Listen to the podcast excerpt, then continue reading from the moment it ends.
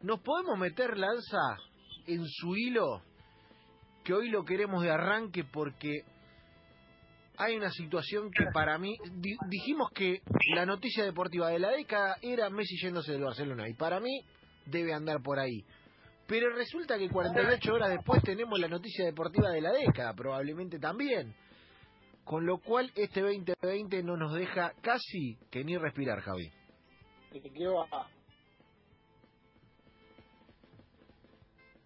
Rápido. Ayer, como saben, eh, después tendremos una comunicación con nuestro amigo Mauricio Sea, no, que nos explicará lo que pasó hoy. Ayer se cumplían cuatro hechos no, menos significativos, o muy significativos de lo que nosotros hablamos muchas veces acá, y un personaje eh, fundamental en la historia del deporte y de la lucha eh, contra el racismo en, Estados Unidos, que fue que el 26 de agosto de 2016 Colin Kaepernick se bajaba del himno o se agachaba durante el himno de eh, Estados Unidos en la apertura de un partido de pretemporada de los San Francisco 49ers y decía no voy a cantar un himno de un país que no nos respeta. ¿Sí? Eso le desató un montón de problemas a Colin Kaepernick. ¿Sí? Y para mí el destino, este destino que, que nosotros tantas veces decimos que juega a favor o juega en contra, quiso que un 26 de agosto, pero de cuatro años más tarde, o sea, del 2020, eh, la NBA sea la que patee el tablero. Por primera vez en la historia, un partido de la NBA se suspendió por una huelga racial. Tremendo. Y ayer los Milwaukee Bucks eh, decidieron no jugar su partido, su, quinto partido de la serie en Orlando Magic, eh, en algo que no había pasado nunca.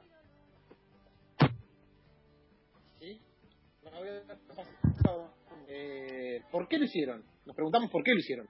¿Por qué Milwaukee? ¿Por qué en otro equipo? ¿Sí? ¿Por, qué Milwaukee? ¿Por qué en otro equipo? ¿Por qué eh, eh, fue el equipo de, de, de Antetokounmpo el, que decidió no darse esto, no, no, no dar el paso? tiene nombre y apellido. Fue el fin de semana pasado eh, otro otro eh, maltrato, otro caso de racismo eh, extremo en Estados Unidos contra el afroamericano Jacob Blake. Me imagino que habrán visto todos el, el escalofriante video en el cual un policía le pega siete balazos en la espalda a escasos metros uno del otro. ¿Lo vieron todos? Sí, terrible. Es de las cosas más duras que se hayan visto en los medios. Mirá que se han visto. Para mí es, es hasta más eh, más crudo y más violento que el de George Floyd. Es increíble. Eh, siete balazos por la espalda a metros, con los hijos adentro de la camioneta. Eh, el tipo está luchando por su vida, tiene parálisis. Ya le dijeron que una bala eh, le rompió la columna vertebral o, o, penetró en la columna vertebral y si sobrevive quedará postrado para toda su vida, cosa que todavía está peleando por eso. Eh, pero ¿por qué pasó esto o por qué es el nombre que doy para que se desate lo que se, desató ayer? Porque esto fue en Wisconsin y Wisconsin es la capital del estado de Milwaukee. Y no fue en otro lugar, no fue en otro estado, no fue, fue en Milwaukee, en el corazón de los Bucks. Por eso, después de que esta misma charla que están teniendo, que tuvieron ayer y hoy los jugadores para ver si jugaba o no por todo el tema racial que, que, se eh, venía en Estados Unidos, se volvió a forjar.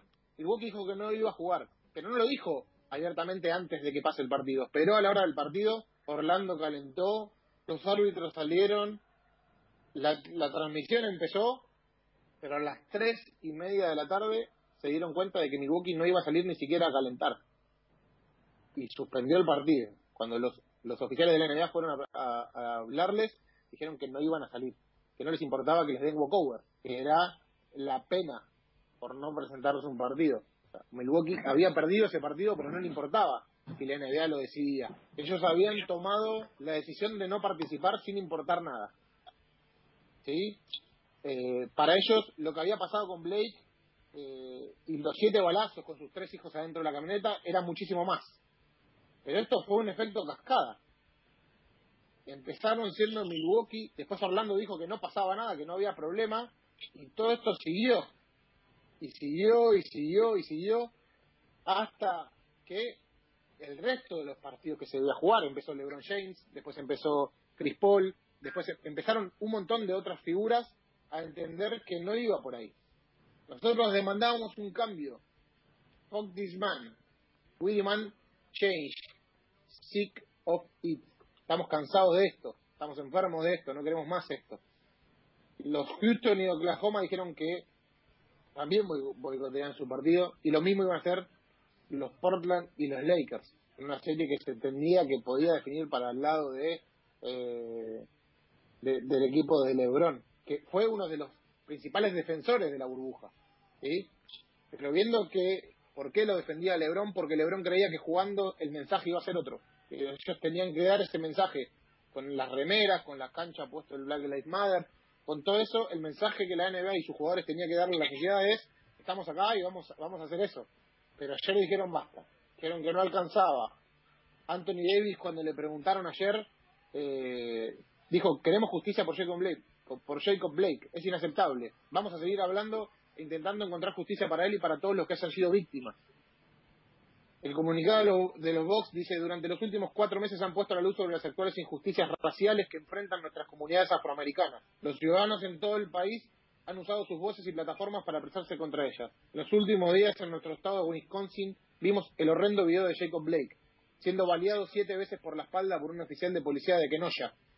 Y después encima hubo una balacera adicional a los manifestantes, en las cuales, saco del comunicado, se ve a un extremista blanco asesinar a sangre fría de un balazo en la cabeza a un eh, protestante negro y que la policía lo deja escapar con un rifle en la mano. Eh, la NBA dijo basta y me parece que eh, ayer no fue un día más. ¿Por qué? Porque se empezaron a suspender los partidos del béisbol, los Milwaukee Brewers, los cerveceros de Milwaukee también decidieron no jugar, los Seattle Mariners, el equipo con más negros, más jugadores negros en su plantilla, decidió no jugar y decidió ver si sigue jugando en la MLB o no. Eh, se suspendió el partido entre Inter Miami y Atlanta eh, en la MLS. Eh, todas las ligas, no fue algo, algo casual. Hasta la tenista, hasta la tenista, ¿cómo? No me acuerdo el nombre ahora, Osaka, se retiró de la semifinal de Cincinnati dijo que no iba a jugar, que no le importaba perder los puntos y no le importaba perder. Que esto era mucho más importante. Es, es increíble, ¿no? Porque me parece que es realmente significativo lo que pasó ayer en NBA y lo que está pasando en el sentido de una cosa es poner Meta World Peace en la camiseta o jugar con un mensaje, que bueno, está bien porque aporta a una problemática que existe, pero en términos de, de lo que le jode al sistema eso, bueno, es, es, un, es algo panfletario, es una frase. Ahora, parar el negocio de cuajo, parárselo, esto sí me parece que es algo significativo en términos de al status quo le jode esto. Te pararon el negocio. Y me parece algo a destacar que generalmente muchas veces a los, a los deportistas se los tilda de o desclasados o gente que mira para el costado y siempre el deportista es mirado medio de costado en este sentido. Y acá la acción importante viene por parte de deportistas. Y esto me parece importantísimo. No, no vino por parte de un sector eh, que siempre demuestra algún tipo de preocupación social y demás. Vino por parte de gente eh, a la que pertenece la lucha en algún punto y entendiendo que pertenecen a ese lugar y tomando una decisión drástica. Entonces, es, es rarísimo. Es que son parte, son, parte porque lo sufrieron. Y, Sterling Brown, uno de los jugadores de Milwaukee, hace dos años le quebraron la pierna en la, la policía. Le quebró la pierna. No, claro. Entonces, ellos lo cuentan en primera persona. Hay un artículo que si quieren después lo publicamos en las redes de enganche para que lo lean. Está en inglés, pero lo pueden traducir. Eh, en el cual el tipo cuenta por qué me pasa esto, porque yo lo viví en primera persona. Eh, y está el video, ayer tuiteé el video y es increíble. Sí. Javi, eh, y además se empieza a mezclar y vinculada a lo que decía Lucas de los deportistas poniéndose por delante de esta historia, que además los dueños de los equipos de la NBA, si bien no son los de la NFL, que son los de la NFL directamente son eh, el, el, equipo técnico de Donald Trump, prácticamente, el Tea Party, la derecha más reaccionaria de Estados Unidos, son empresarios, son tipos que en general tienen posiciones que no están tan cerca de las que pueden tener eh, personas como LeBron James, por ejemplo. Con lo cual, también se están montando respecto de su estructura y respecto de sus jefes. Claro, por, por ejemplo, los dueños del Orlando Magic son uno de los principales aportantes de la, de la campaña de Donald Trump. ¿Sí? La familia de vos. Eh, y decidieron hacerlo porque porque no iba no se puede no se puede dar un paso al costado no se puede quedas muy expuesto sí los jugadores van los jugadores van eh, a por todo. Sin embargo es, cierto que... quedarían expuestos pero creo que mucha gente no no les caería. Si la NBA toma la decisión ante este momento los jugadores digo toman la decisión de seguir bajando un mensaje de bueno, nos ponemos el nombre en la camiseta, bueno, ponemos este cartel en la cancha para que se entienda de qué lado estamos. Seguramente podrían haber seguido jugando y hasta quizás no lo señalaban y hasta quizás se lo señalaba como la NBA está diciendo esto y, la, y el mundo no los escucha.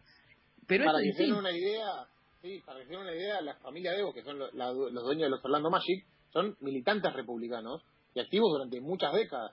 Eh, eh, apoyaron a Trump hace cuatro años y la nueva patriarca del, de, de, Devos, ¿sí? o sea, la sucesora, Betsy Devos, es la secretaria de Estado de Educación actual de Estados Unidos. es parte del gobierno de Donald Trump.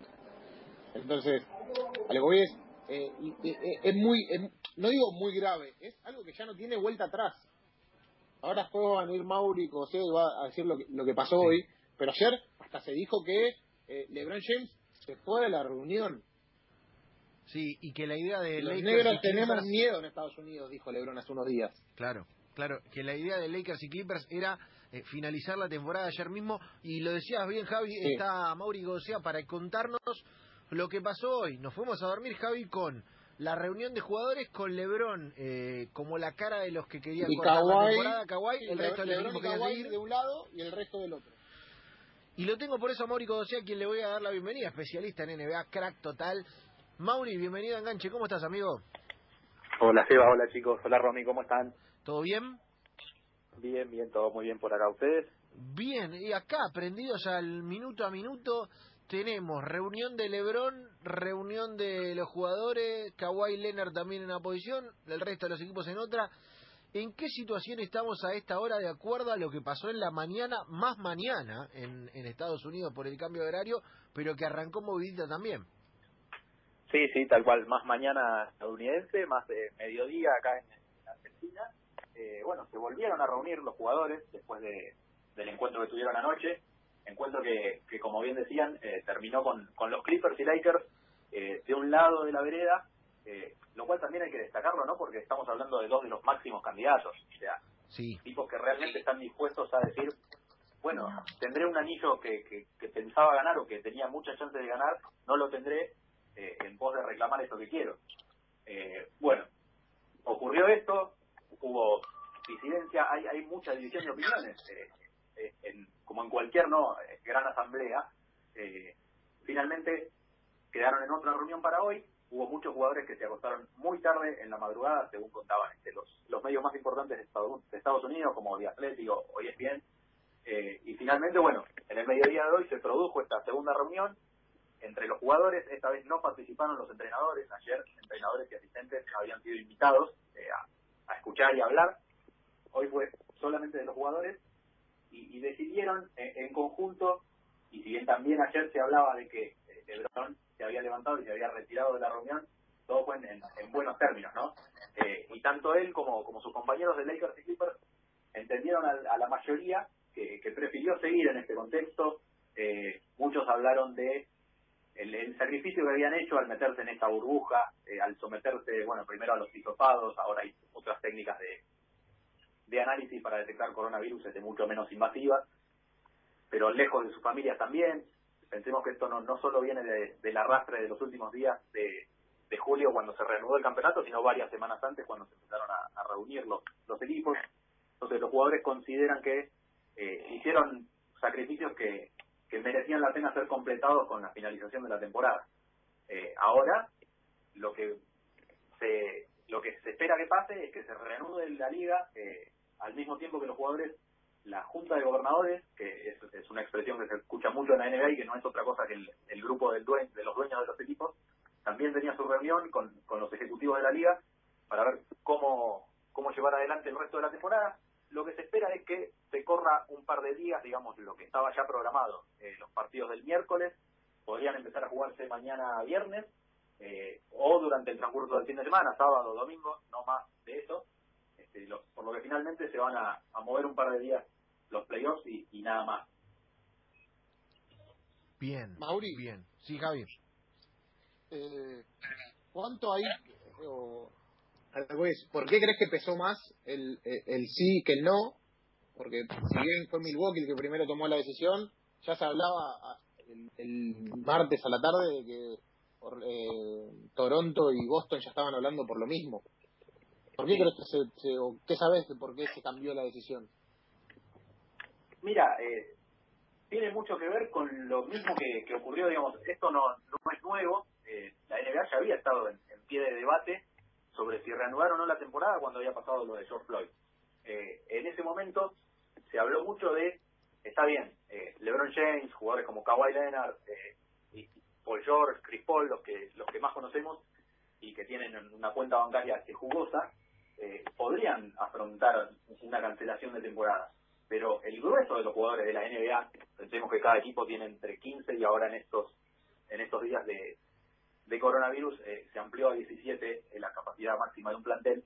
Eh, hay muchísimos jugadores que, que no tienen las mismas posibilidades económicas. Hay un montón de jugadores que están empezando su carrera, eh, hay otros que las están terminando con, con sueldos mínimos.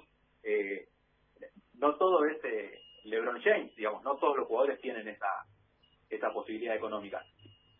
Eso sumado a, si bien no es tan importante, lo que puede ser para el futuro de la competencia, el hecho de dejar de percibir cierta cantidad de dinero, haría que eh, futuros acuerdos este, entre el colectivo de jugadores y la liga terminen en topes salariales más bajos y por consiguiente menos ingresos, pero eso no es tanto lo importante sino el hoy.